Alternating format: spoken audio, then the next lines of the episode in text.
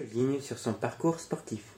Il a été sélectionné au deuxième tour de la draft 2011 de la NFL.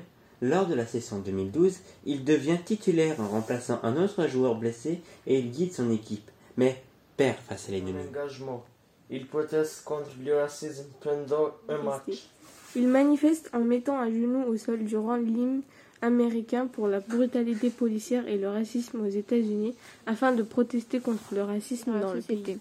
Les conséquences qu'il a eues dans sa vie et dans la société sont qu'un an plus tard, le joueur qui a été retiré du terrain à cause de ses protestations va s'engager dans un combat judiciaire contre la NFL, National Football League, car il s'est fait virer du club pour ses protestations Black Lives Matter.